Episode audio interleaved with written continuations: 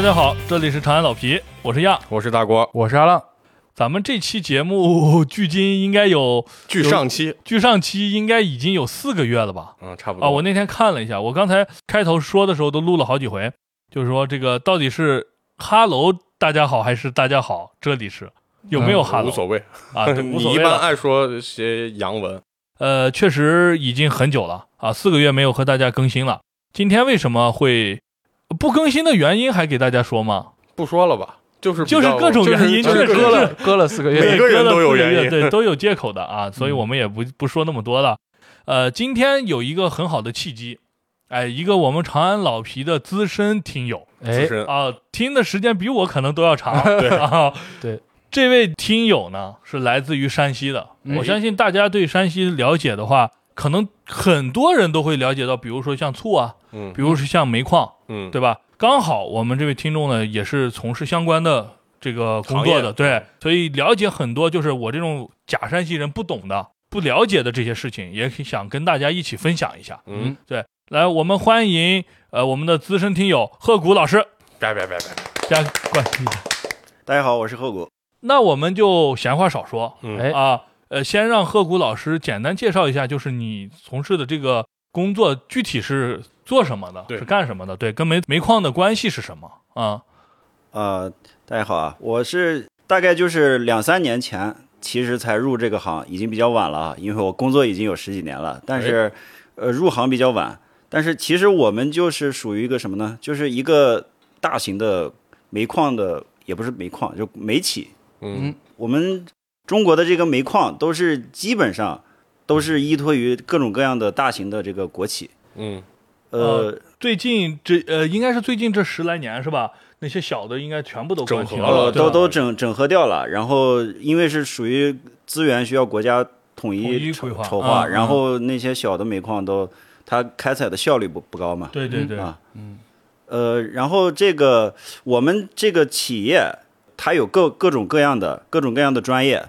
我之前是不从事这个的，嗯后来因为工作调动、责任划分这方这方面啊，然后我们就开始从事这一行业了。嗯，相当于是后转行的，对吧？这样的一个不是他之前他应该也是在这个也是大也是大集团里，但是没有从事跟煤矿哦特别相关的行对业。过去是哦间接间接的过去间接的，对啊对对，嗯嗯，理解。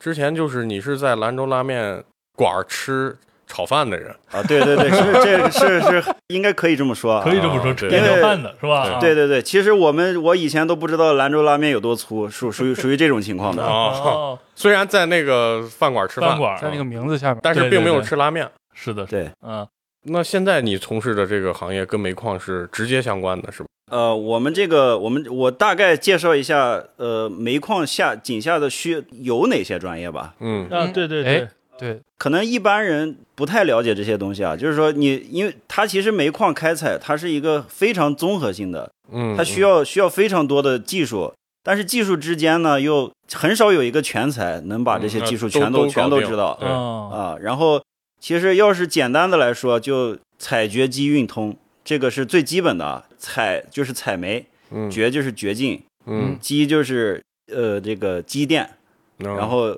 运就是辅助运输，嗯，通就是通风。哦这个哦这个是一个大的，然后包括其他还有还有一些就是。呃，安全就不说了，就就嗯就呃专门说管安全的，对这个这个是一个大的专业。然后还有一个是地测防治水，就是说是你要测测绘，就包包括测绘你这个掘进掘的值不值呀，嗯然后前头是有水还是有有有什么东西，这些都是需要地测的。对，然后我们这个专业呢，其实是属于近十年二十年吧，嗯采矿的这个以历史是很长的，数嗯上百年。但是我们这个专业呢，其实是近十年二十年才开始重视起来的，嗯嗯它就叫做监测监控，嗯或者叫安全监控，嗯也包括监控与通信，也可以这么叫，就是说是咱们地面上也有这些东西嘛，呃，我们打电话上网，对这些都是通信。我们这些井下搞这个通信也是属于我我们我们的管理。其实一句话说的话，就是井下的弱电相关。哦哦，理解理解，弱电嘛，理解吧？我看浪老师懵懵懂懂的，啊，是不是有弱还有强？不会不会，浪老师肯定懂的嗯啊。那我想知道，就是那我们平常会下到井下吗？就是你这个专业的话，对你这个嗯工作的话，呃，这个其实我在过去间接从事的时候是不需要的。嗯我过去是仅仅仅是涉及到咱们这个企业内部的这些内网的管理啊、机房这些哦这这这些东西以前大网管，啊，对对对，可以这么说。但是后现在呢，呃这些东西要涉及到井下了啊，嗯，就是说我们这个是属于管理人员啊，对，不是煤矿直接的，不属于矿上。你不属于生产，嗯对，对不属不属于这个生产单位，嗯我们是属于上级的这个专业管理单位。哦，我们是要做的工作呢，肯定是要深入到现场的。嗯就是我我来举个例子吧，我们管的这个监控、安全监控，井下我们都知道，煤矿井下是有瓦斯的。对。对。对。啊、这个就是甲烷嘛。嗯，嗯。对，然后这个东西是属于一种比较易燃易爆，煤矿井下主要的这个呃危险的来源。危险源。对，啊，嗯它是又是可以使人窒息，又可以燃烧，又可以爆炸。嗯。这个东西气体含量是需要我们时刻的注意到它在空气中的含量的百分比的。嗯。这些东西怎么实现呢？就是需要在这个地方加装一个传感器，嗯，这传感器呢是可以测量这个，比如说我在井下某一个挖挖到前头了啊，嗯。我我我得测量它这个气体浓度，嗯。它这个气体浓度是通过什么什么手段测出来？就是通过这个传感器，嗯，我测出它的浓度，然后传到井下的某一个核心节点，嗯。然后再传到井上嗯。的这个核心交换机，嗯。然后再通过服务器提取出这些数据来。嗯。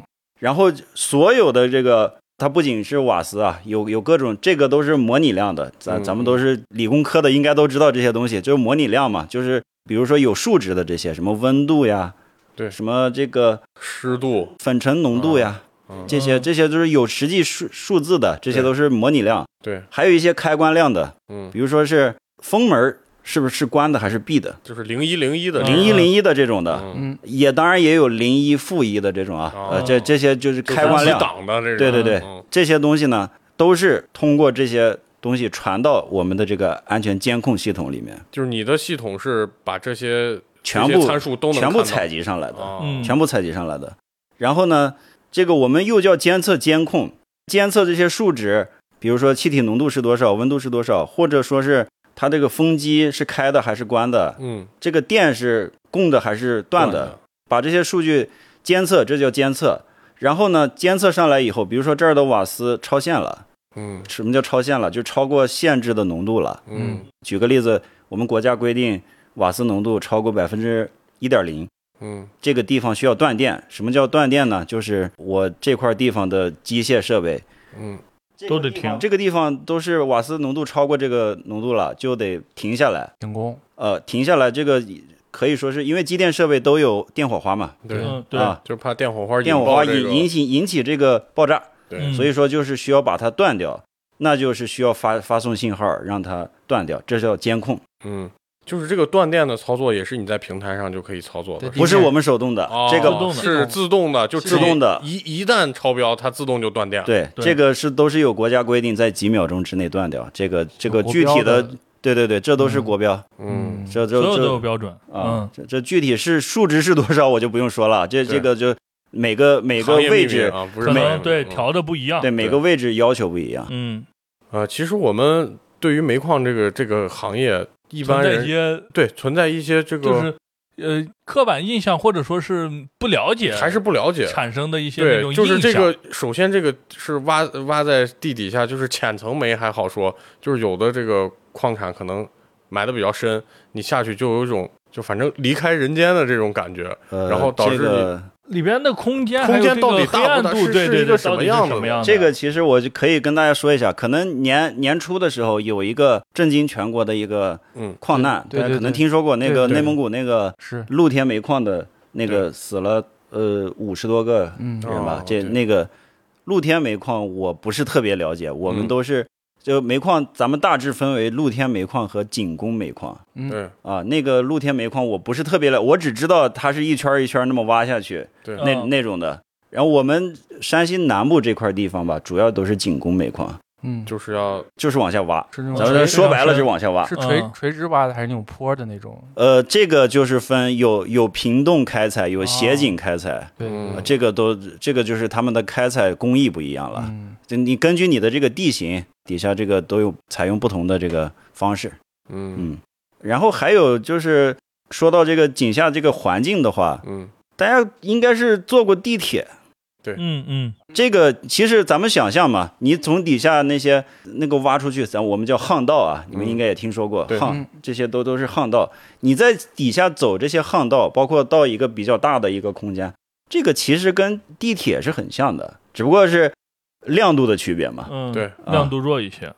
但是其实我第一次下下井啊，这个其实我当时有点反直觉。嗯嗯，我当时下到下去以后，我看见哎，这个地方怎么这么像地铁站或者公交站呢？嗯，其实没有我们想象的那种那么恐怖，嗯那么恐怖。嗯。就呃大家想象，如果我我进入一个伸手伸手不见五指的一个地方，嗯。它它还有点那种幽类似幽闭恐惧，类似于克苏鲁的恐惧。对对对。啊。对，里头不知道有啥东西，对嗯。但是呢，我说的这个有亮度这个这个地方，它很像地铁站或者公交站这个地方，它大多数都是你刚下去那一块儿那一段儿。我们煤矿开采它是要有一个大巷，嗯。就是说这就相当于我们的这个城市的主干道，嗯。嗯啊嗯。要在这个主干道中间走的话，基本上是灯火通明的，哦，哦，就很像地铁站了。对。对嗯嗯对。啊，然后你下去以后，在这种规模比较大的矿的话，你下去一般是坐车的。嗯。下面都是有车的，是就更哦就更像车站了。那就是那那种种带轨道的车，是吧？呃，是呃，也有带轨道的车，但是我坐过一次啊，就某一个矿坐过一次，但是大多数都是那种无无轨胶轮车，他们叫做无轨胶轮车无，轨胶轮车，就是电瓶车类的，就底下用的是轮胎，吧不是不是电瓶，不是还电燃油的，燃燃油的，柴肯定是柴油才带的动嗯嗯啊。嗯然后那个无无轨嘛，就是没有轨道，嗯。就是胶轮那那个就是轮橡胶轮胎，你看上去有点像那个装甲车，履履带吗？哦还是什么？呃防爆的都肯定都是防爆的。对，啊，然后呃，大家应该也见过那种是人是怎么从井口下去的啊？嗯。嗯，它毕竟是在地下，对，对。你肯定有得有个下去的过程。对对对，啊。我们有这么几种形式，一种是立井下去，这个立井就是立垂直。垂直的啊，嗯，有点像这个电梯。嗯。哦，嗯。我进去以后，它就垂直的上下。升，降机嘛，就是，升降机其实就是升降机，但没有电梯那么全封闭啊。哦哦，啊，你能看见。对，这种的都是拉人和和拉这些矿车料或者是物料的这些东西，都是混合使用的。嗯对。啊，一般拉上几十个人就是极限了，不嗯。不能拉再多了。嗯。啊。然后这这种是垂直的，也有一种，比如说这种斜井开采的，嗯呃，这种一般都是，比如说主斜井或者副斜井，一般来说是副斜井吧，就是那种斜着往下。嗯嗯我们有点像，有点像什么呢？比较形象的起了个名字叫猴车。对嗯对对对，那个什么叫猴车呢？猴就是猴子，嗯嗯就有点像猴子扒在那树枝上。嗯这这个这个上面呢吊了一个，就像那个自行车座一样那种东西。嗯哦我想想，就跟那个其实像滑雪的去雪哎场做的那种东西，哎对对对，是那种缆车一样那种呃东西。呃简易缆车的那种对对对感觉啊。然后它就一直运行，有的是上面固定的座儿，你直接坐上去就行了；嗯有的是你拿了个座儿，哦然后直接挂一挂上挂上去对走就行了，哦这种的就有点像缆车，有点像缆车有点像缆车。我第一次嗯知道猴车还是就是好像就前一阵有一个哪儿出了一个事故，对对对，就是突然这个。倒着往回退了嘛，啊是不是那个吧？对对对对对对还死了好几哎，那个事故你给大家讲一下，但是是是怎么那个？呢？那个其实我没有特别深入去了解啊，嗯但是，呃，一说是猴车事故，其实我我们大概也能想象出来，因为之前也大概有听说过这样的这样的事故，嗯。就是它这个相当于是我们这个猴车，它在上面转，嗯。它整体是一个是一个圈儿，是一个嗯圈儿，它它要转，然后呢转的话，它是有得有一个保护，因为它太长了，对，嗯，嗯。我需要它停，它必须能停下来，嗯。对，这个保护坏掉了。哦，嗯。哦，然后就就就产生了倒转了。咱们举个例子啊，咱们举个例子，就是你在上上咱们这种电扶梯的时候，啊，电扶梯如果要是失控了，嗯。你想想会是什么情况？对对。那就是那种情况，哦，它就倒转了嘛。它因为重力的重力的关系嘛，它会往回退，对啊，嗯，你坐在上面，你本来向前是一个速度，对。突然倒转，那会发生什么？这是可想啊。而知的。嗯，对，然后呢？那就人人人在往后甩啊嘛，摔到哦然后摔到撞啊之类的都有。其实其实呢，它不会说是呃像什么天崩地裂那种的，嗯但是我们要知道人是很脆弱的，对对撞一下可能就撞一下人就没了，嗯啊。所以还是很危险的。那嗯底下开采的时候，现在开采是机械的，然后人只是把它铲到这个车上，还是说也要手动的？像我们想象的，可能是还有一些结合的方式。我怎么我现在对这个你觉得这在这个煤的这个面儿上，你怎么弄把煤弄下来呢？没有概念？现在我估计大家也是这种想法，因为因为我自己以前也是对让老师一问，看贺老师就笑了。啊 无知啊啊！啊，啊对让贺老师给我们介绍一下，详细的介绍一嗯下，肯定呃，嗯大概说一下吧。这个我也不是采掘专业的啊，但是、嗯但是我们是既然都到过一线，这个东西基本上也是知道的。嗯。呃，煤我们要知道啊，煤是怎么开采上来的。我刚才说了，有采和掘这两个专业。嗯，掘我们应该知道，就往前挖洞嘛，对就往前挖。嗯进啊，掘进。嗯。嗯如果说这个煤层，我们要知道，首先要知道煤层是怎么分布的，嗯。就说是这块地方，这比如说我到底下六百米这块地方，它有个五米厚的煤层，嗯嗯它分布了比如说多少平方公里，呃，我需要把这一块给挖上来，嗯需要通过什么方法呢？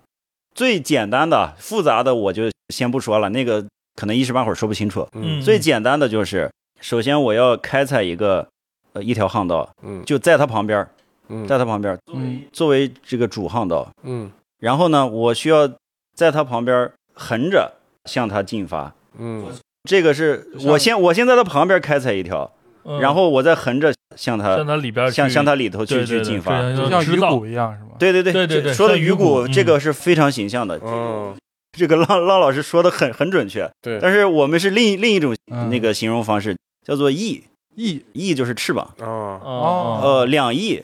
比如说哦是这边向左边延伸，嗯左翼延伸，右或者东翼、西翼或者北翼、南翼这样的。对对对哦啊，我不是专业的啊，但是我听我听他们说是这种形式是，你同一翼不能同时开采两个地方，嗯。这个因为会有煤层的扰动，这个会可能会发生事故，过肯定都是血的教训。对，哦其实就是如果你不这样开采的话，是不是对地质结构会对有对对对对一些影响，是这样导致你现在你这个只能两翼分开来开采。嗯，对。嗯啊，这个就是我们大的方向上是这样的啊。嗯嗯。然后至于比如说我我决定好了圈了一块儿，这块方方块儿啊，这块方块儿我要我要开采它，嗯我从纵向的看下去，嗯俯视视角看它是一块方块儿。但是我要开采它，我要怎么开采呢？我首先要挖上几条呃巷道。我刚才说了，在它旁边一条啊，其实不止一条，嗯要有至少有三条平行的嗯巷道。三条嗯三条有什么区别？有什么区别？它们的这个功能是不一样的。嗯要用到一般来说啊，呃，当然也有特殊情况，但是据我看的最普通的、最简单的这种叫做一条运输巷，一条胶带巷，一条回风巷，嗯啊，各有功能。各有功能。对然后呢，这三条巷它必须是分开的。我们要知道，人在井下是要呼吸的，嗯对嗯这个就涉及到一个通风系统。对啊，它这个井下凡是人在的地方，就必须有风流吹过新风，啊，新鲜的风流。嗯，这个又能提供人的呼吸，又可以把井下的瓦斯排出去对对对，啊，包括什么其他有毒有害气体都排排出去。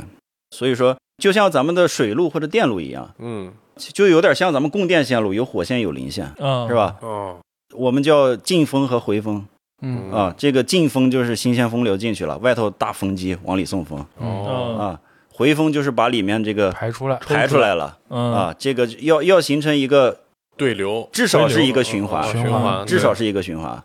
一般来说，回风的就是专用，它只能用来回风，其他基本上是什么都不能干的。嗯因为回风嘛，为为什么不能干？因为回风是要往出排瓦斯，这个瓦斯的浓度会高一点啊，嗯。啊。然后进风的话，我刚才说了，有这个胶带焊和辅运焊，嗯。辅助运输嘛，就是嗯这个东西我们要往里进设备，不能光凭人来挖，对。要往里进设备。但是那些设备呢都非常的难运，对。嗯，就得要铺设轨道。对，啊，用各种各样的车给运进去，然后甚至要把零件运进去，在下面组起来。啊，哦这个也很很大型的设备啊。对，然后呢，还有一个是专门用来出煤的，你采了煤，你得运出来呀，对对。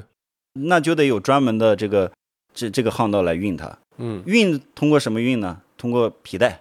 哦，哦，大家应该应该见过这种东西，就是那种其实大运运输带一样那种东传西，送带一样，传送带。嗯，对。啊，因为它是要大方向是往上嘛，对。对，得需要这种动力。对，啊。然后这才仅仅说到，我还没接触到煤呢，哦，仅仅是它旁边这个你你要做的准备工作，就这这这这三条巷，这这是最基本的。对，你如果要接触到煤，我说个最简单的，一般来说采采的话是根据你这个通风的形式来采的。嗯。比如说我最简单的叫 U 型通风，U 就是咱们那个字母 U，嗯，那个 U 型，U 型是个什么形形状呢？就是我进去再弯回来，嗯，对，是这样。U 型是怎么达成的？我肯定是由左挖一条，右挖一条，中间一连通，然后到前面一连通，这不再跟我这个大的这个主要的这个巷道，对，这相当于是围了一个四方形。对对，这就是我们这个煤这个区域就在这儿呢啊，哦。这是我哦我先把它圈出来包住它啊，我先把它圈出来。划出区域，啊，嗯。就是这一块儿我们假定这一块区域是一块蛋糕啊，我就先把这个蛋糕的边儿给它定出来啊，然后呢，我这块横的平行的往往煤里头这两条呢，嗯，一条是进风，嗯。一条是回风，嗯，然后中间前面那一条就叫切眼，切就是切割嘛，切割煤，啊，切面的切，啊，前面那一条叫叫切眼，嗯。这个就是已经准备好我要采这一块煤了。嗯。这我圈儿出这个，我们一般叫一个采区或者一个工作面，对。嗯采煤工作面，这是一个最简单的，就是属于属于是这个煤层比较给面子，比较规整。对对对，嗯这种面一般有多大？这个面它是我这我不是这个专业的啊，人家这个通风专业和这个生产专业人、嗯生产就是采掘嘛，对，人他们都会定出这个巷道，我这个巷道有多高有多宽，它横截面积有多大。这个是也是根据煤层分布来定的，是吧？也不是有一个具体的标准。这个是通过这个你矿井需要多大的风量。哦，啊，跟风通风量有关系。对你通风量是怎么算出来的？你想，嗯。那肯定要算你这个巷道巷道的横截面积，哎，对。嗯，对啊。对对，然后要算你的这个，嗯，我什么什么瓦斯涌出量呀，这些我们不是我们专业的啊，对。嗯。但是这些都要考虑的。然后就是你要风速，嗯。嗯，你这这一相乘嘛，你想它它风速、横截面这些这些都，就这是就能是可以可以算得出来，需要算得出来，这些这几个参数就就可以算出来。对，然后呢，你这个面儿给圈出来之后，我就要开始踩这个，我我要切蛋糕了嗯嗯啊！当然，我切蛋糕之前啊，我我挖这挖这些这些煤，我也没浪没浪费掉。嗯，我挖的洞也其实也是挖的煤，对，对对是吧？嗯明白，这个东西都需要往出运，对，也其实是临时临时当时用的这些皮带都都运出来的。对那我现在就产生一个问题啊，就假如这个煤层这么大一块东西，它是一个实的，嗯你把它挖完以后，这儿不就会形成一个空洞吗？对会不会塌？对，这种就是塌陷会不就是你假如说不说生产事故了，就这块矿挖完了，嗯，你这这一块整个包括周围的居民呀，还有上面活动的人员，会不会就是有危险？因为因为地底下是、嗯是有采空区的，哎，采空区这个本身就是一个专业的词汇，是吧？这啊个就叫采空区。我们是其实是见过这些采空区的，就是嗯不是在井下，嗯。是在地面。地面，嗯。啊、这个东西上面是会有塌陷的。我们某某些路，山西的很多路为什么特别不好呢？除了是运煤大车太多，嗯，还有就是 还有就就是是采空空区太多。底。下有采空区，对它，因为什么呢？我还是刚才说到的，你开始采煤了，对，你你圈出这个面开始采煤了，我就呃，我一会儿再说这个采采空区这个事儿啊。嗯嗯嗯采煤的话，我是需要一个采煤机。采煤机是个啥样子呢？嗯，你看它的头儿啊，有点像个绞肉机，哦，哦，一个钻子，一个钻子，一个啊钻子，嗯嗯，然后就就就像一个螺旋螺旋桨，哦比比螺旋桨要坚硬多了。很嗯 cult 的一个东造型，把这个煤层绞成渣，绞成渣，嗯然后呢，我往前往后往前往后，这样就就相当于来回旋它，相当于是切蛋糕，我就一片儿一片儿一片儿这么切。哦，这个我我从这一头儿切到那一头儿，这叫一刀，嗯，嗯。切回来又叫一刀。哦，啊。然后这个可能是这一块地方，比如说它有个一千米，嗯，它长度有个一千米，嗯。我来回来回来回，我可能一刀我我切了个几十厘米，嗯，你想一千米得那那那得有多少枚？嗯。对。啊？所以说咱经常有这些百万吨级的煤，那煤矿一年产百万吨嗯，啊，这个都是最大量的煤都是这么来的，你挖洞挖不了多少煤哦，啊嗯还是得靠机械去啊。然后刚才问到了，说是怎么是不是人辅助给它产上来的呢？嗯 啊，这个东西呢，其实基本上是全机械的啊。啊，不可能靠人，靠人一一来说是太累了，一来二来说是没效率。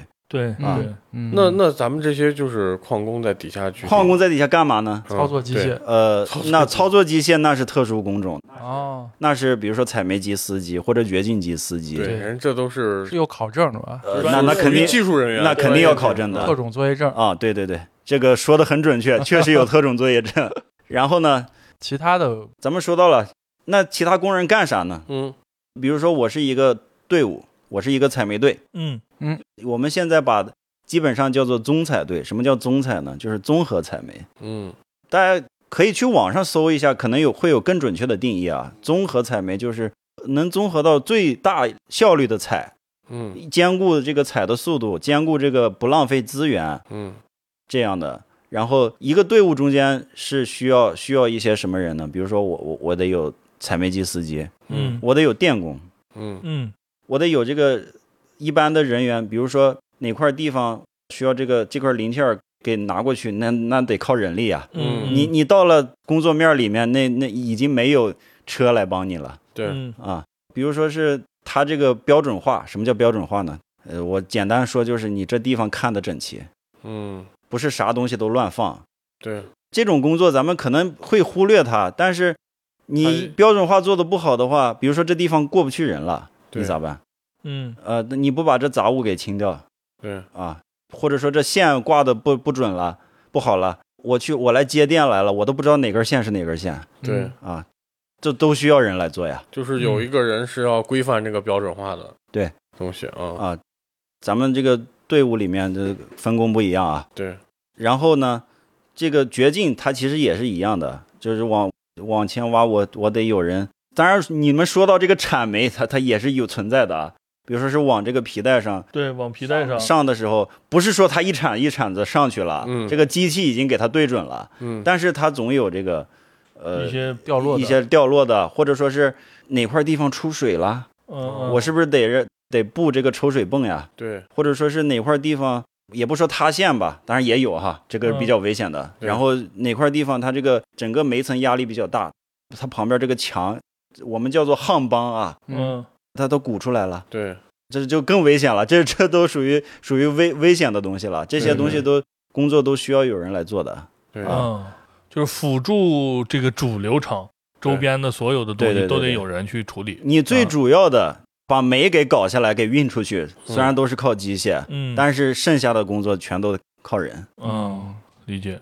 然后刚才还说到这个采空区，采空区呢，其实我我也不是特别了解，这个不是一不是这个专业的，但是我我们是知道，我们要采煤的话，嗯是要在这个刚才说了，采煤机在这儿往前挖、往后挖这个面儿上面，嗯它上面是要有支护的。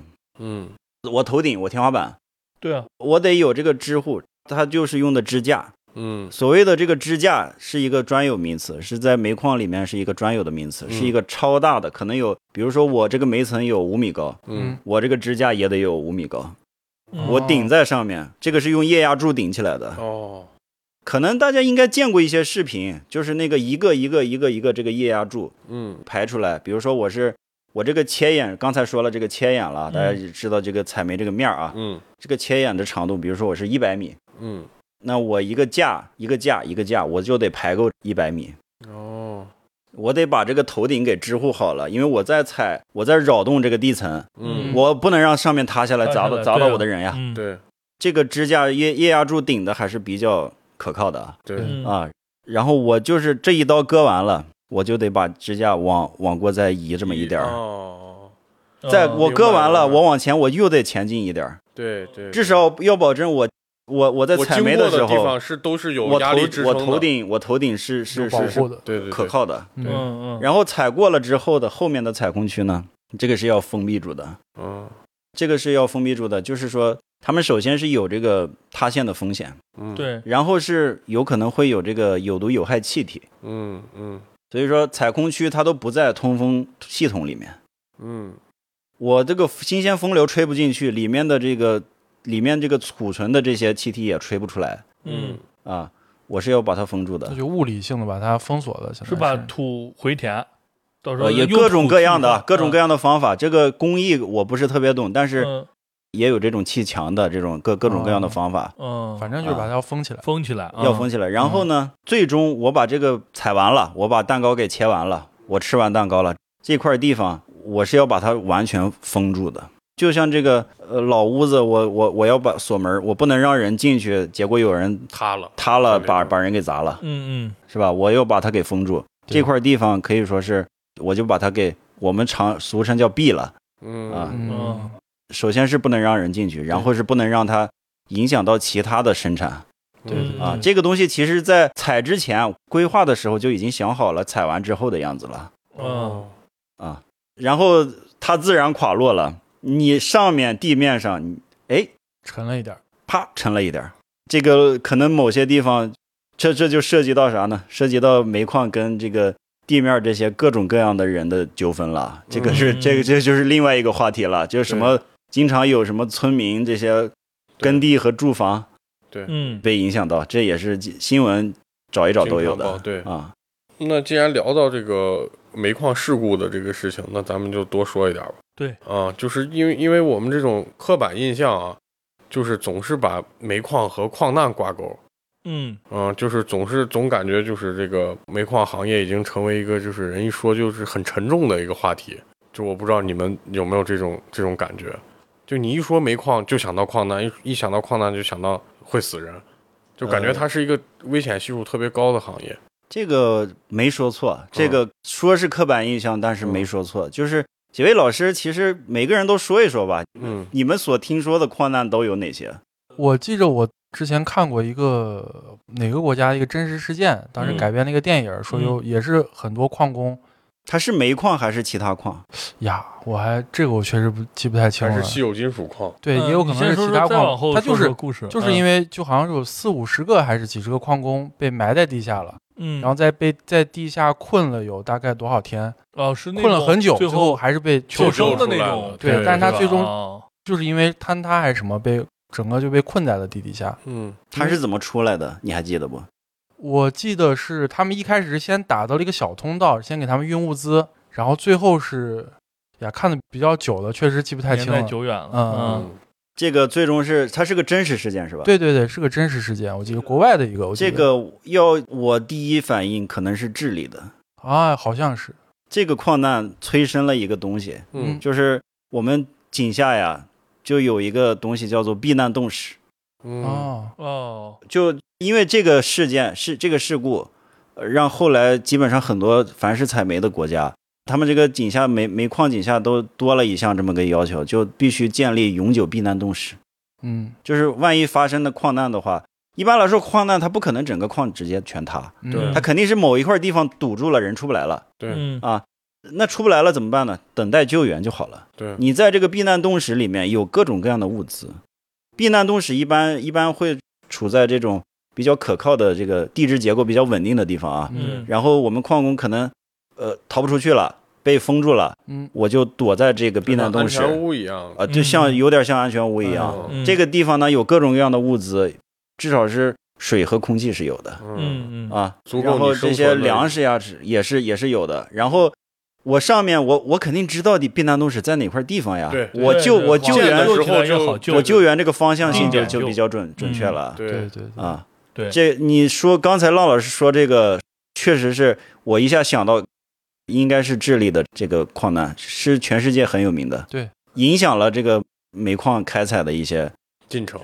整体的一个，至少是防灾上面嗯它是影响到了。我听到的一般来说就是两种，一种嗯就是瓦斯泄漏之后爆炸，哦，还有一种就是这个渗水，哦就是水水直接就打进来了。哦，就然后也是感觉压力特别大，对发一下就就你可能一挖要水就喷出来，这一嗯个区域可能就没氧气了嘛。哦，对对。这个我们这个我们叫透水。啊，透水，对对，这种的两类。那现在这种就是他刚说这这种有没有就是相应的防护？瓦斯应该就是你们现在搞的这个专业嘛？通过传感器监测看瓦斯浓度嗯，超不超标，然后进行是否对对对断电对对对这种防护措施。防止它爆炸嘛。对嗯，那那个防水呢？咱们这边就是防，水是这样，呃，防水其实呃我还真知道嗯有一些矿直接被淹了，嗯。直接被淹了，就是下面下面直接低的煤层啊，嗯深度比较低的煤层，尤其是夏季雨季，嗯。雨季的水它的来源非常多，对，就不光是下雨了，对，不光是下雨灌进去了，它还有可能是啥呢？咱们很多老的小煤矿，嗯。它撕开乱采，哦，它开采了之后，它扔那儿不管了，对，嗯。它就形成一些旧的巷道。嗯。嗯我们有有一个比较专业的词，这当然不是我们专业的啊，但是它有一个词叫老空区、老空水。嗯。啊，就是说这些地方呢，它它这个巷道里面它灌满了水，对。因为常年累月嘛，对，它它是空的嘛，它又没塌陷，对。嗯。它地下水啊或者雨水啊，它都就渗进去了到它那。里头了。去里头了，相当于啊是啥呢？我形象的比喻就是井下的一个一个小水泡或者大水泡。对，嗯。啊，嗯，结果我开采呢，我挖透了，哗就水就过来了，其实是他那边攒的水，攒的水，攒的水对对对，它就过来了呀哦哦，那这怎么避免呢？那就是咱们这个我刚才说到这个地测防治水这个专业了。对对对，你你得往前探呀。他们有一个有一个就是打钻就有个钻探，有有这么一个钻探队，嗯矿上一般都有，煤矿一般都有这么个钻探队。嗯他要往前探，比如说我这个钻呀，它可以打得非常远。这些通过各种各种各样的不同功能的往前的钻杆儿，比如说我钻到水了，我肯定知道我钻到水了，或者我嗯钻到什么东西了，这是通过就是是有反馈的，是有相应的技术的哦哦哦，啊。然后我在我还离你有好几十米呢，我我知道你有水，那我肯定是有防护措施的。对嗯这个肯定会至少要停下来看我是我是怎么通过什么排把这个水排掉，还是说我干脆就不敢往这儿挖了？至少是我不能，我要避免事故对对对，对对啊。这个就是刚才杨老师说到的，这也是呃两两个，一个瓦斯爆炸，一个透水，确实也是最常见的事故。那那嗯郭老师呢？我这儿其实就是这几种嘛，啊我也想不出啥新姜老师的。说了是吧？啊，我我刚想到一个问题啊，就是你刚说这个这个叫什么老老空区啊，老空水啊，就是以前咱知道十几年前就是有煤老板这个词兴起，兴起的时候，就是有好多就可能是你说的这种私营煤矿，嗯然后现在听你这么一说，现在就是国家其实把这些能源开采都是集中在国有企业这个管辖范围内的。就现在还有没有这种私私私自开？的还有没有矿？对有没有他他私自开出开采出来的能源，它如何去在市场上流通？对，其实是有的，但嗯是、但是这个东西呢，我市场方面的我不是特别了解，嗯但是据我所知啊，这些私人的还是有的，而且其实私人的更多的是转变了一一种思路，变成啥了呢？它变成跟国有的或者集体的也集体的也是有的，集体的也是有的，嗯就是不光是国有企业，然后或者有一些私企吧，它成为了一个大企业。它其实跟国企也没什么太大区别，啊它规模大，达到那个规模大的那种啊私企，对对对。然后还有一种是啥呢？就是这些私人的，他成为这个国企的股东了。嗯哦，就是共同参股是吧？对我参股呢，我对这个煤矿的开采，我的未这个煤矿的未来也是有一定的话语权的。嗯啊，就成气候的可能，要不然是合作，要不然或者是其他方式；不成气候的可能就就直接就合了对，哦淘汰掉了，对。对，因为因为我感觉就是听这个贺老师这么一说，就是这个如在国企，不管是呃这个矿难的防治，还有这个开采的这个科学程度，都肯定是比以前那种私营的煤老板的时代要强很多了。那但是现在我们这个总体的这个伤亡的概率有没有降下来？呃，伤亡率确实是总体是在降的啊，可能嗯某些特殊的年份，比如说今年啊，嗯这个大家听说的比较多了、对对对啊，这个总体是肯定是在往下降的。一方面是啥呢？咱们技术进步了嗯对啊，一方面是安全意识确实是提高了，提升了啊嗯。因为人的素质提升了。对，啊。然后就是咱咱们刚才说的，越来越规范了。嗯，当然，咱们要知道为什么说煤矿它仍然是一个非常危险的高危危行业呢？对，因为它难就难在不是说我规范了它就不出事儿了，哦，它地下这些东西啊，说不定，咱们大自然呀，对对对，它不是不是以人的意志为转移的。对，啊。所以呢，我其实我之前就为了方便大家理解，嗯我归纳了这么几几种啊，可能不是特别全，但是用我的方式来给大家说一下啊。嗯嗯嗯我就说一下这个煤矿的这些事故，对它大概分几种呢？就像一些魔法的分别一样。嗯怎么说？怎么说呢？西方的四元素大家知道吧？风水火土风，火、水、土、风，嗯对吧？嗯它大概可以这么分：火系伤害、井下火灾，这个是几位老师都没提到的。嗯，啊，井下火灾，就是没有爆炸，但是但是起火了？哎，这是什么呢？大家可能不知道，嗯有一些煤它是可以自燃的，哦，对，哦它里头是有磷还是怎怎么？它不是有磷，它就是它跟空气接触，它就会自燃。哦，这个这个就是刘慈欣有一个地火嘛，哎哦，这个哦这个是这个确实是也，我之前在咱们咱们之前的评论区是说过的。嗯，对对对，对。是的，贺老师就当时就提到过，嗯，啊对对对，他这个井下火灾很恐怖，嗯，就是什么呢？这个我们开采的煤，它就是个可燃煤，可燃煤，可自燃的煤，嗯，我们称为自然发火煤层哦，啊。这个是你你开采它，这个探测，呃，之之前探测是探测不出来它的这个属性的，是吧？可以探测出来呀，哦我它就是这样的属性呀。哦，但是你还是要弄，你还是要踩它的呀还是要弄对啊你不是说就哦一下就放弃了哦明啊。白明白，嗯，你是通过一定的工艺是可以避免这个火灾的。嗯。对，但你在关键时刻有一些变化，或者它但是呢就出来了，你你可能一个意外，或者是人的疏忽，对。它它可能就会产生火灾。嗯嗯，这种火灾的危害是？火灾的危害是啥呢？呃，一个是对把氧气烧没对，了，把氧气烧没，嗯，然后呢，你要想井下它的空间是密闭的，对。对。氧气是不足的，对，燃烧是不完全的，哦会产生啥呢？还会有？一氧化碳，对，哎，就是这个就是咱们初中化学对，不完全燃烧，不完全燃烧会产生哦一氧化碳是啥？对人的危害是啥？喝完以后不是喝完闻到以后夺 脸色夺潮红走你的丧失意识，哎，就嗯。就更科学的说是跟你的这个肺泡抢氧气，对。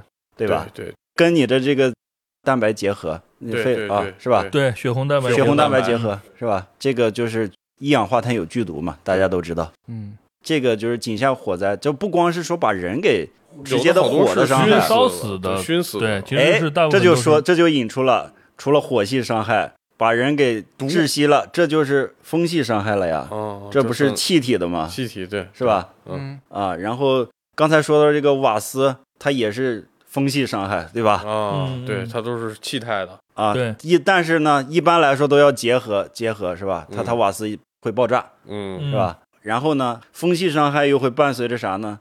有一个东西，呃，可能各位老师不是特别了解啊，嗯有一个灾害叫做煤与瓦斯突出。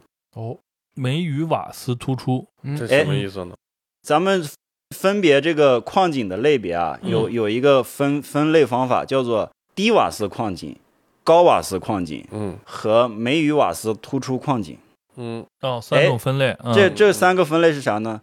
就是当然咱们广义的说就是低瓦斯和高瓦斯啊。嗯嗯。然后呢，煤与瓦斯突出是一个比较特别的分类，一一方面它瓦斯肯定特别大，嗯嗯，然后呢是它这个煤层不是特别的稳定，嗯。它就有点像啥呢？我这个煤层中间一个一个气泡，它煤和瓦斯，我们知道瓦斯是藏于煤煤层中间的、嗯嗯啊。我中间这一个气泡是啥呢？我我这一个煤层中间藏了这么一个压力很大的这个泡儿，嗯嗯我踩煤，我踩踩踩往前踩，碰到它了，那个泡儿嘣儿炸了嗯爆了，嗯啊！它就相当于我们在现场看，就是就是啥呢？这堵墙哗的就就爆出来就了，冲出来，嗯就就冲出来了那个压力其实是很大的压力非常大。嗯哦，就是什么呢？就可能突出了上千吨的镁，就给你哦直接把你给埋了顶出。来嗯了，其实哎，这哦它它不一定爆炸了呀，它不一定产生火了呀。它就是物理的压就是压过来了，压过来了坍塌了，相当于啊嗯，它是怎么坍塌的呢？压力太大了，嗯它这个这也是风系伤害，这是风系和土系的伤害了。伤害啊是吧啊啊嗯对对，然后呢，还有这个咱们说到的，各位老师可能也没提到，叫顶板嗯，顶板事故，上面砸下来了，哦，这也是土系伤害吧？对对对，对对，是吧？就是上面不稳定嘛，嗯。这个没可能不管是煤层或者是岩层嗯。啊，它它砸下来了，对，人是很脆弱的呀，对，哪怕一个小石子儿，你从砸几层楼高扔下来都哎。能把人砸死，当然我们有安全帽啊，对，这个安全帽救我狗命很多很多回。安全帽很重要，这个呢，就是这么几个火、水、土、风。嗯，水系刚才不不用说了，嗯刚才杨老师说了，对，凡是在地下就免不了水，嗯。哎，就是这么几个。然后这四系呢，其实我们都是，我大概认为它都是自然伤害，嗯。是啥呢？就是说它自然存在的。嗯。比如说我我哪怕我不是来采煤的，我就是来旅游的，嗯。它也会对我造成伤害。有。这这这风险，对对，都有这些风险。嗯或者说我就不是来采煤的，我就是哪怕它是一个自然形成的东西，嗯洞我进去了、嗯，也会受到这些伤害，对对，吧？还有一些呢是人为的伤害，嗯啥呢？我在井下，我被井下的这个车撞了，它是不是煤矿事故？那也是，那也是，对对吧？刚才讲的那个倒转，哎，猴车这个事故，嗯它是不是呢？它也是。对，这个东西呢，我统称为什么呢？统称为雷系吧。嗯，这个这个人触电了，或者说是嗯，哪块机械故障了机械相关的这个，啊？对，嗯其实我这么总结，大家可能通俗易懂吧？火水土风雷。嗯对 比较好。记。对大家也对这个井下的事故有一个全貌的了解，对吧？基本上就是所有的类型都给大家介绍到了。嗯嗯好，那讲完了这个事故，我就想问问一问贺老师啊，就是在你有身边的对，对，在你从事这这这好几年的这个井下工作吧，也不能说纯井下，反正就是煤炭相关工作，哎，煤炭相关嗯工作有没有什么这个呃比较有趣或者说很难解释的一些事情？就是或者这个或者反正就是遇到的，你觉得想跟大家分享的你觉得印象深刻的事情，对对对或者你听听闻的一些事情，呃，我可以这么说吧，因为我首先我不是一线工人啊，嗯这个我在每次下井的这个时间也不会像那个工人那么长，人家嗯工人一个班儿八个小时或者六个小时，对嗯我们可能就是去看看，走马观花，嗯嗯可能顶多去去做一些实验呀什么的，嗯嗯，哎，这些我们可能接触不到某些特别本质性的东西。对，啊，但是呢，我们也是有一些听闻的，有一些见闻，嗯。呃，这个就有一些比较有意思的或者比较值得一说的事情吧，有几个给大家分享一下。对。哎，一个是咱们这个煤矿整个系统的这个，呃，咱说难听一点儿，嗯。封建迷信。嗯。哎，哦，可能有一些人搞过工程，嗯，哎，应该也了解。就是开工要拜这个神，哎，开工要，拜这个神，拜那个神，而且是必放鞭炮。对吧？嗯。对。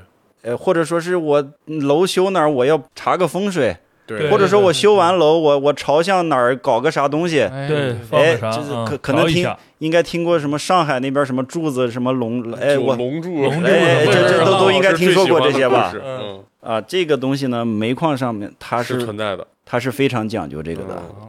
反正是据我所知，嗯。呃，我所知道的这些矿是有这个情况的。嗯嗯。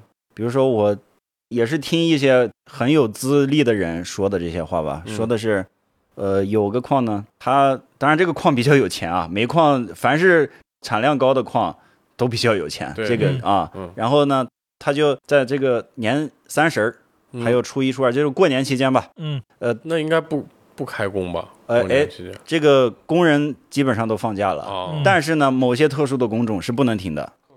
特殊工种哎，特殊工种是什么呢？比如说瓦检员儿，哦，啥叫瓦检瓦斯员儿呢？检测员，瓦斯检测员，嗯他们的工作就是在井下的日每一个地方，方方面面全都要走到。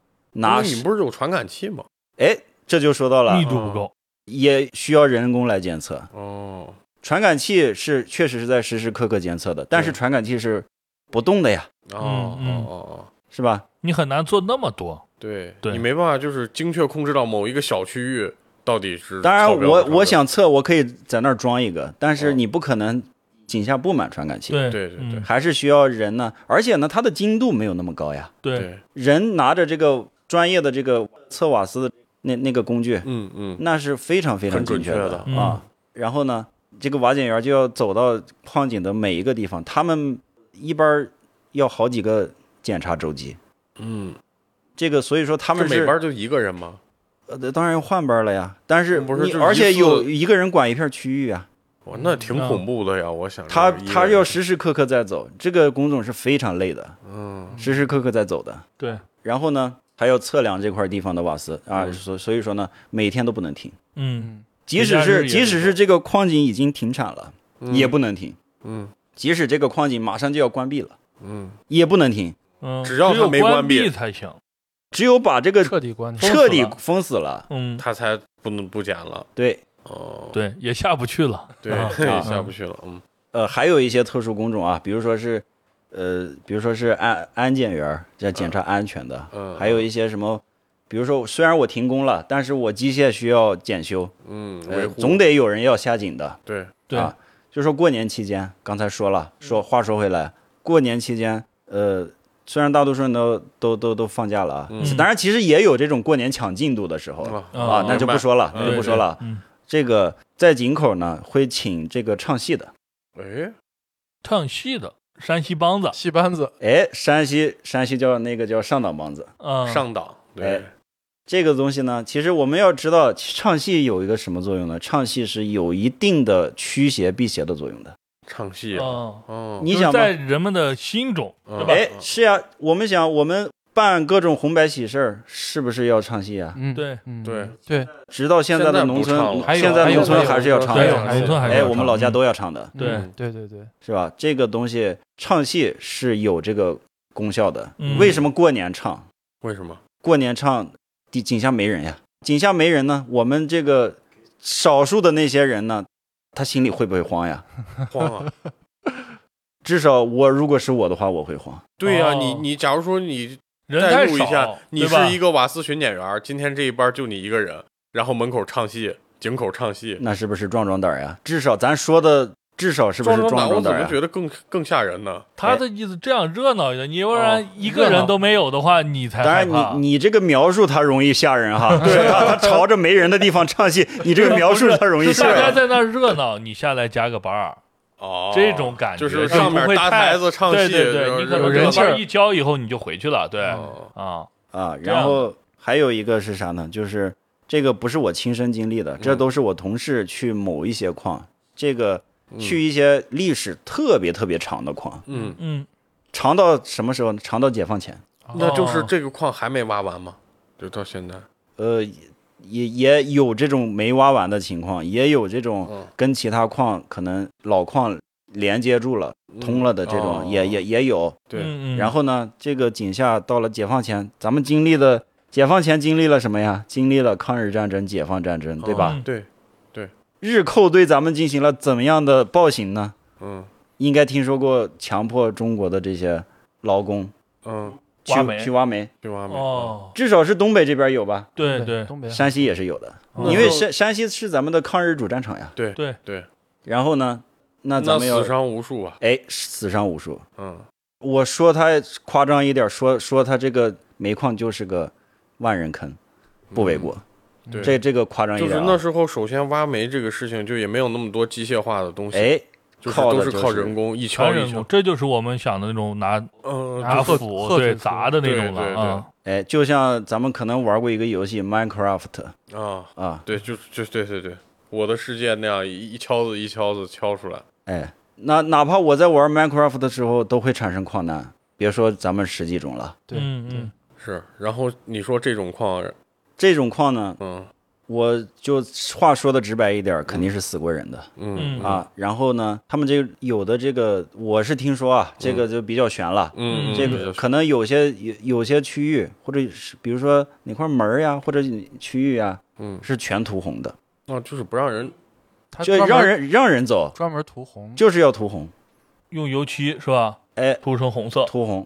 嗯，这是不是是是什么含义呢？这个你涂红就是就是就就就辟邪呀辟，邪啊就辟邪呀。就跟那个什么门上挂个红的红布呀，或者什么的，可能可能如果要是我们第一次去见，那把人吓死了。嗯嗯，你在井下，我靠，一片全红的，那那那那是那吓不吓人？？对对对，对，但是如果是你这个东西，如果我对你一个矿工进行教育，嗯哎，这个东西就是咱们或者说进行一种，哎，我这是我们经历的耻辱，我们不能忘，或者说是这是这些我们先辈给给我们这个在保佑我们，或者说进行这种的教育，嗯嗯，这些矿工，心理暗示，哎，嗯这些心理暗示下来，那你还会害怕吗？哦，那就会好也很多是一个会让你对嗯，哎，你如果你什么么都没有，你就想，我靠，这个地方几十年前死了这么多人，你越想越深，你这个心里是是会有恐惧的吧？对嗯对，其实从科学的角度来说，也是给你一种心理暗示，让你、哎让你就是不去胡思乱想。对你不要，想那么多，其实很多时候能能放松。这个东西其实当然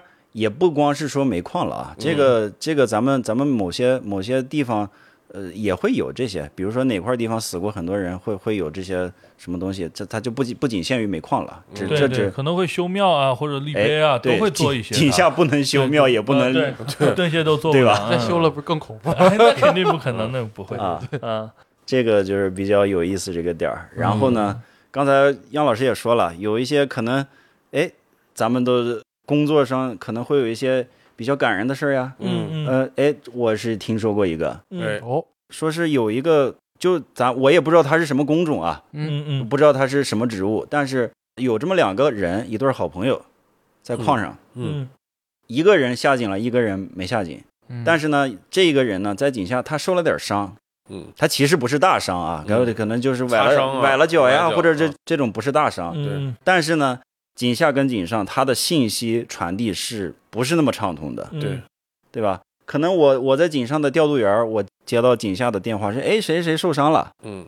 他可能汇报，或者说是旁边有人听到了，嗯，对。这这就信息就会产生偏差，对对。对。对吧？嗯我听到这个这个事儿呢，就是这一对儿好朋友，他一个在井下受伤了，但是传上来呢，搞成哎这个人出事儿了。哦哦，这个就可大可小了。哎，什么叫出事儿了？嗯，嗯你们想，在煤矿出事儿了，嗯那就意味着那就不敢想了呀，对。对对，是吧？井上这个好兄弟呢，他就，哎呀，他当时就，当时待不住了，那肯定是待不住了呀，他嗯肯定是想事故就要往最坏处去想。嗯。嗯，哎，他就想他是不是真出这个打引号出事儿了，嗯。出大事儿了？嗯。哎，他就当时立马就就哭着呀，这泪那泪就止不住了。止，不住了啊。嗯。然后立马就去换衣服，哎，下下井要穿专门的这个工作服嘛，嗯嗯。他立马要去现场，然后就就就哭着就就就要去现场，结果哎，只是比较轻微的伤，但是当时哎，全矿的人都看见一个泪奔的人就往井就往井下嗯。走。全矿的人都看见了，这个东西说起来是个有意思的事儿，但是也也确实是传为一段佳话吧。嗯，对，就说明这俩人关系是真好。对对对，真好，嗯。其实呢，就不光说是，哎，这确实是一对好朋友，嗯，矿工们之间都是这种感过情，命的交对对情。哎，过命的交情，嗯，对。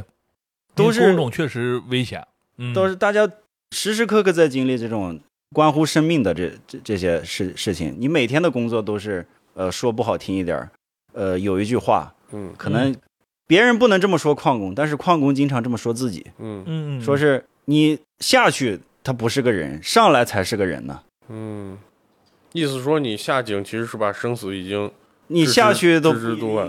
不一定能，活。嗯呃我我话说直白一点儿出来才对算。啊，嗯出来他他才是个活人呢。嗯嗯，这个也是比较沉重的一个话题了。一说到这儿啊，对对，对确实。嗯但是这个，哎，我还有一个问题，啊，最后一个问题啊，就是好多人就说现在这个煤矿啊，就是再开采多少年就开采完了。其实这个话题我从我小时候就对对开始这么说，然后但是现在我们看火力发电啊仍然是是主力的一个角色。也就是说，煤矿的这个使用率还是还是这这个在其他能源还是这相比之下还是排对替代不了。对，那这个到底这个资源枯竭，就是离我们有多远呢？呃，要我来说的话，据我所知，嗯，我们这一代，我们下一代，我们下下一代，还是可以用的，那就是还有三代人。至少了，这个是至少了。哦，呃，如果是我们我们没有特别突然的爆发性的需求的话，嗯嗯，就是持可持续性开采的话，还是就保持这个速率的话啊，啊，还是还是还是有那几代人。可能就是我可不可以这样想，就是包括现在其他的风能啊，就是各种新能源嗯。的介入之后，是不是煤炭的消耗量会会逐年变小？呃消耗量消耗量的来说的话，嗯，那大家觉得自己用电是用的多了还是少了呢？用电肯定是用多了呀。对啊，电是用多了，那咱们是怎么发的呢？那怎么发的呢？主要还是火力啊。对，这个去年冬天应该大家都知道，嗯，那时候咱们陕西还给这个四川送电，嗯，记得吧？因为电这个东西很难储存，就它生产出来以后呢，就是要用，不然就浪费了。对，不然就浪费了。然后陕西这个地区其实煤也比较多，就是主要是北方，就是榆陕北、林啊，陕北和内蒙交界的那个地方，那一个地区，嗯对，所以当时也是就是电价涨，发电不够，然后还有就是那个煤炭涨了很大价，对，煤吧？价格上升了很多。史上最高峰。嗯对对对，就非常高，就是到最后他们都不愿意发电，因为好像说是发电的电价是固定的，然后因为煤价上升了，发电成本覆盖不了了他但就是宁愿不电还不能发，浪费。对，他就不发。所以这个地方我也想了解一下，就是咱们这个煤应该是有计划的吧？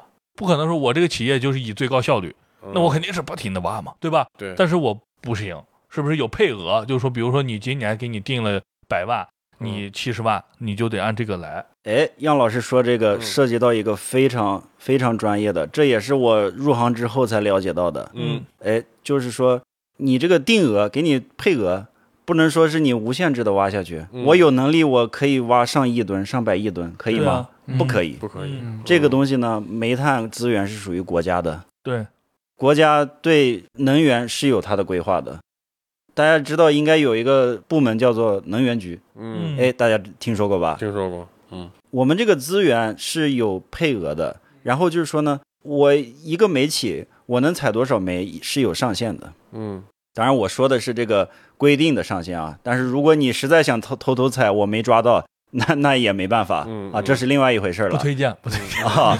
这个东西呢，就是说我举个例子，我一个煤企，我有十个矿，我十个矿，每一个矿产量年产量都是一百万吨，嗯嗯，哎，我是不是我的产能就是一千万吨呢？对对，哎我这个一千万吨是啥呢？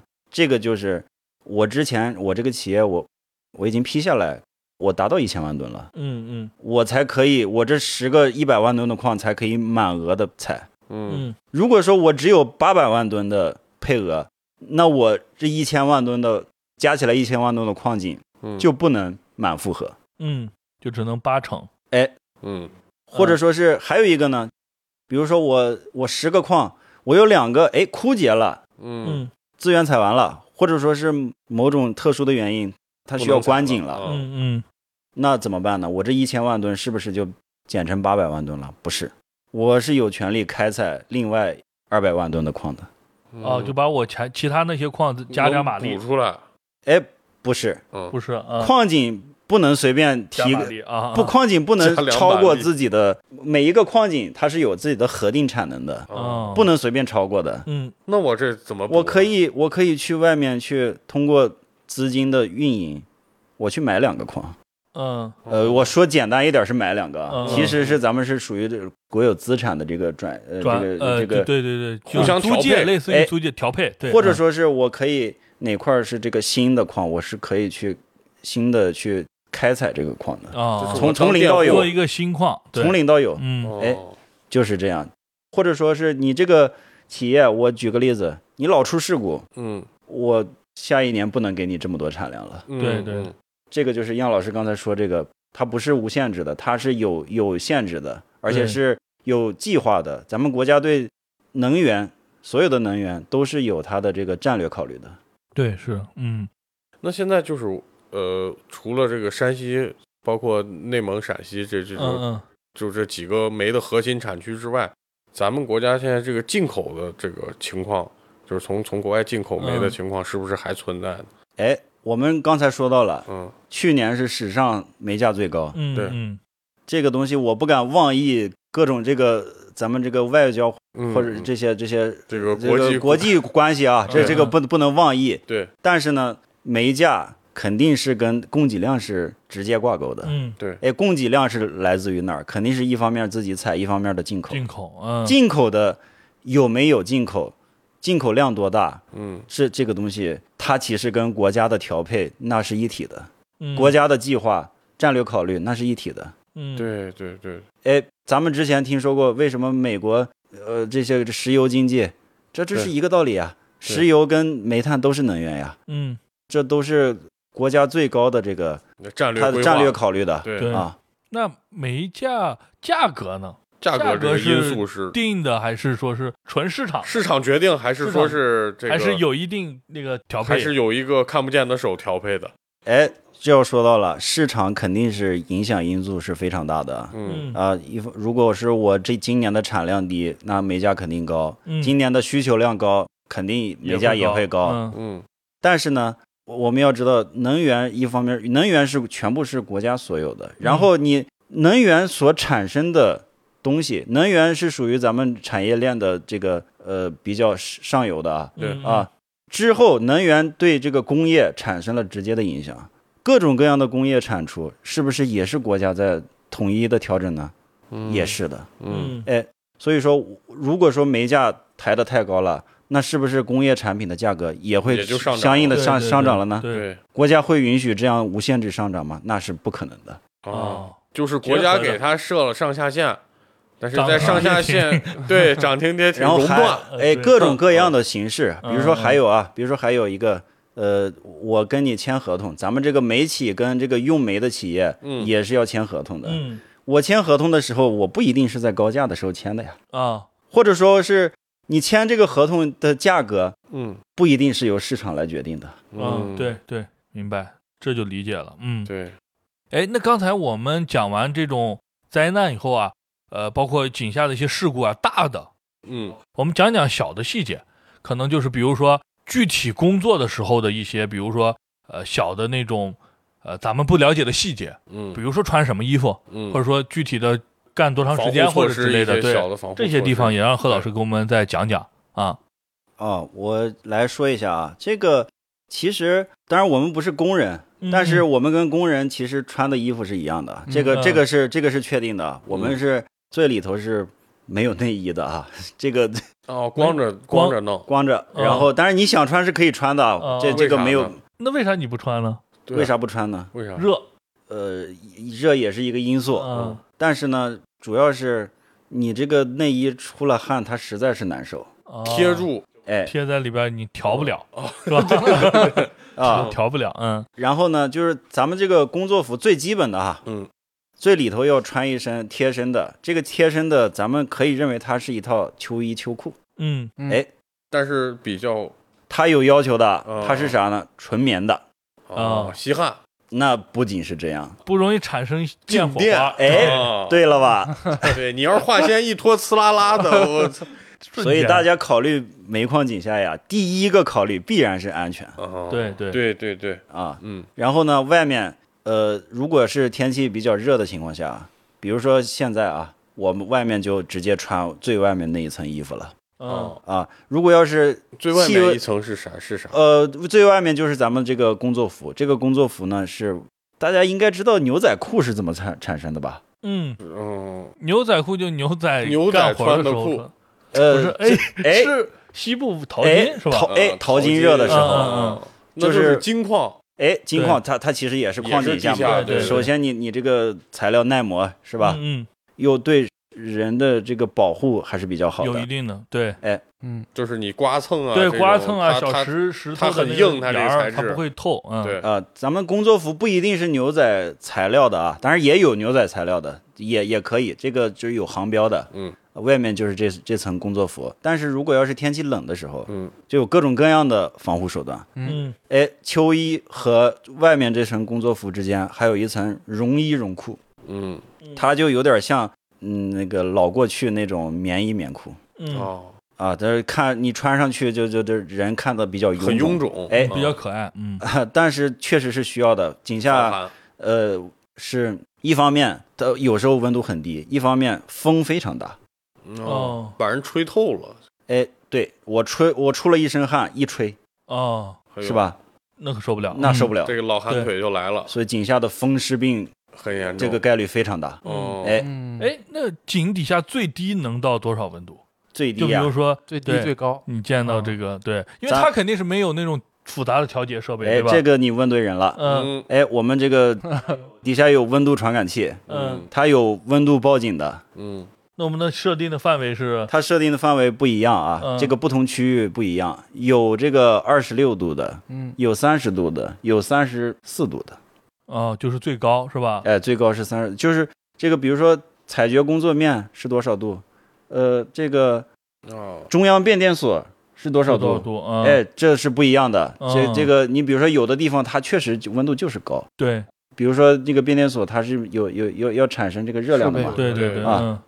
但是工作面工人工作范围内它又不能温度太高，嗯，温度高的话，工人人人体是有极限的呀，对。对对，它会如如果人在高温情况下，事故率就上来了，对对吧？它这个所以说温度传感器到那个时候会报警的，嗯。一报警，哎，工作就得停下来了。哦，那就得是就是等物理降温了，就没有说是这种空调啊这种这调节手。这那不可能装空调了或者说就是我那个风转快一点。哎可以加大风量。嗯哦，，适当的给你散散热，对，哎嗯。然后呢，就是还有个下限，下限这个很少提起来，嗯。因为井下呢，咱们要想想到地下冬暖夏凉，是吧？嗯。比很高上限上限比上面低，下限比上面高。嗯对吧哦对对，但是有的地方呢，它比如说接近井口的地方，嗯它跟外界的温度比较接近。哎，它有些地方它会不能低于两摄氏度。哦，不能低于两度，嗯，哎，这是这个这是怎么来的呢？嗯呃比如说它有一些平洞开采的这一些矿井，哎，我我就是直接车就就就开进去了，或者人直接走进去了，它会结冰。嗯，嗯，结冰的话，那车开进去是不是刹不住了。一溜就溜到井底了呀？对对那那直接是事故。对，越溜越快，对嗯对，哎，这个就是要要考虑的是结冰。啊，那那就假如说，如果在这个最低温度的这个范围以下，那是不工作了呢，还是说想办法去？哎有有想办法提高温度的，我供的风可以加温。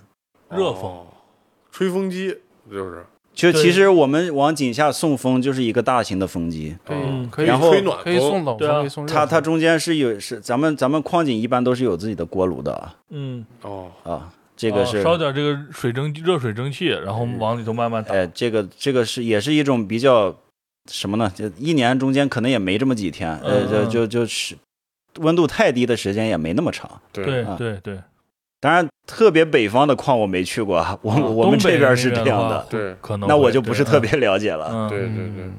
呃，然后还有就是说，咱们这个大家应该知道有一个东西吧？嗯。呃，说了很多年了，嗯，尘肺病哦，听过吧？对对。就算是一种职业病。对，前几年有一个那个开胸验肺嗯。的事情，对，嗯。大家应该都听过啊，那好像就是在矿里工作的，啊，嗯。这个呢，其实就是防尘。大家知道，呃，现在也大家有了这个戴口罩的意识了啊。啊，然后呢，你这个口罩其实它它除了防病毒，它我觉得其实主要还是防尘啊。防病毒可能还没有防尘重要都不一定能防住对啊，对对，但是防尘呢很重要。那个一说到这儿，我我就想到一个，我之前就是这个新冠特别厉害的时候，我买过一个，就是挺专业的一个口罩，嗯就是什么样子呢？就中间是有一个呼吸阀，两边是这个过滤器，哎，然后这样这样一戴，这样底下一戴，防毒面具，对，像防毒面具具一样，然后两边都是那种就是好几层厚的那个，就就差接个管儿背个氧气管儿。对对，是那种，呃，那个呢，咱们井下呀嗯有一个比较标准的防尘面罩，嗯它是啥样的呢？就呃，你戴上之后，嗯有点像忍者神龟，看过没有？嗯嗯嗯嗯，哎史莱德，哎，史莱德，嗯哎，就就就像那样的，哦。对对对它就就是那种形状的，头盔，它中间是有这种活性炭的这个，对，活性呃炭。呃，要要防防尘的，对，然后中间那块隔离层呢，它它定时要更换更，换换啊，这个是要要防尘，防尘是什么地方防尘？哪些地方有这个尘呢？嗯。你想工作面，工作面，哎，采掘工作面，采和掘，采其实还好一点，为啥呢？采都是煤尘呀，对嗯，煤尘比较重煤尘比较轻。哦，哎，哎在上面，你的意思？哎，我说的是啥意思呢？相比于啥呢？相比于岩尘，嗯，哦，嗯岩石的产生的这个，哎，什么地方会有盐尘呢？掘进的时候，不仅是要打煤夯，啊，还要有盐夯，嗯嗯用于其他的，比如说是盐夯有什么呢？就是有一有我专门用来运输，嗯专门用来回风，对专门用来抽采抽瓦斯。嗯我刚才没说到啊，有一些瓦斯特别大的矿，我需要专门一条巷道来来来抽这个瓦斯。嗯哎，这这些这些呢，都不是打在煤里的，都是在岩石中打的。哦，打在岩石的话，那个岩尘就就会比较高，对哎吧？，那个岩尘跟煤尘，它当然是都是会对咱们的肺有影响的啊,、嗯。啊，但是呢，盐城影响更大一点儿。嗯。嗯所以说呀，掘进队他们跟采煤队、煤矿这些队伍啊，他们这些防尘等级是不一样的。嗯。嗯，掘进要防尘要要要更更高一些。我曾经去去到一个掘进工作面，他们正在往前钻探，这些嗯。我是亲眼见过的，嗯，没法待。嗯。所以说，我们矿工兄弟真的非常辛苦，嗯。非常嗯。条件非常恶劣，我都觉得我站在那儿，我五秒钟都待不下去。你也是带着那个全套的防护，我戴着全套的，而且咱都戴眼镜儿啊。嗯嗯那些很多矿工他不戴眼镜儿的呀，嗯嗯哦那就那灰尘直接跟眼睛都是哎有接触的。不仅是对你造成伤害，嗯你看都看不见。对，整个应哦该就是烟雾弥漫的那种，就是对那样的。然后还有很大的，应该噪音应该也挺大的哎，噪音也是一个，也是一个这个职业职业病的嗯。呃伤害。这个噪音它也是什么地方有噪音呢？打钻我只打个十分钟，嗯，完了算了。我风机我要时时刻刻在吹着呀。啊嗯是是吧？对是。你如果站在大型的风机下面，你想一想，嗯你如果你们如果要是去过那些，咱不光是井下啊，井是有一些工地也也会有一些风机，可能你去旁边站一站，嗯你五分钟都待不下去。对对，对，其实说那个了，有时候服务区的那种厕所里面的那种，那个小风对那机那个小都特别那都不算风机的，就是我 就是我这个工作也接触过，因哦。为那个它它也要有一个整个一个特别大的通风系统，哎，然后我看人家那个专门有一个那种，呃，就是风机室里面特别大那个设备，你站在门口，那个设备房门门都很密封的，你都能听见里面那个特别大的特别大音。声音，那要进去就那个还是在一个比较好的这样一个密封的一个空间里头，嗯嗯，你都能听见很明显的这个风机的声音。对，尤其你短时间就那样，但是你长时间工作，一直工作几年下来，那耳朵肯定是受到伤害了。嗯，对对这种造成的职业病叫叫叫什么？听力下降。肯定是听力下降。这个嗯东西呢，职业病一方面是有补贴，一方面是有这个呃每年的这个职业病的专门的专门的这个体检哦。筛查嗯，这都要专项专检你这几个容易出问题的，对，出对职职业病的对对对项目。对，如果你某些机能下降了，会安排你调整岗位，啊，让你到上面来，对，这还是很这还是很人性化的。相对来说是相对来说。是人嗯。性化一些。然后你刚说那个粉尘会造成的就是这个哎，尘肺病。尘肺病吗？病，这些东西，尘肺病它。据我所知啊，应该是这应该也是一一种这个医学界的共识，这个尘肺病它是不可逆的。不可逆的，对，嗯哎，嗯。对肺造成伤害，咱们就是肺内细胞坏了就坏了。永久性咱们的肺啊，我说我说句不好听，它是一个消耗品。嗯，它这块细胞它它坏了，就你就不能用它了，你的这个呃肺活量你就永久性的下降了，嗯，就像你的生命上限，咱们玩游戏生命上限嗯上限减少了，哎，就是这个意思。你再吃补药，它也补不到原来的那个对 对，血量了。嗯，是的，是的。OK 啊，今天这期节目我觉得是干货满满，啊，对，是我们很多期节目以来非常干的一期，对啊，给大家详细的就是介绍了一下关于煤矿对吧的一些周边，包括它的相关的一些工作，还有它的里边的一些发生的事情、嗯人，还有这些设备啊、技术啊之类的东西。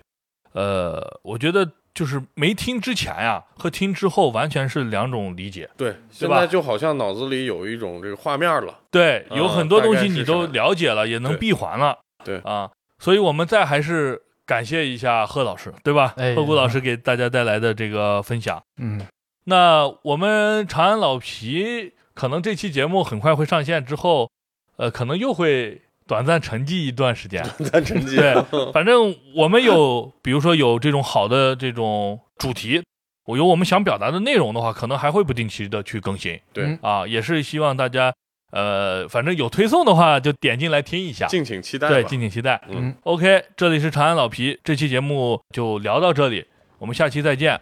拜拜拜拜拜。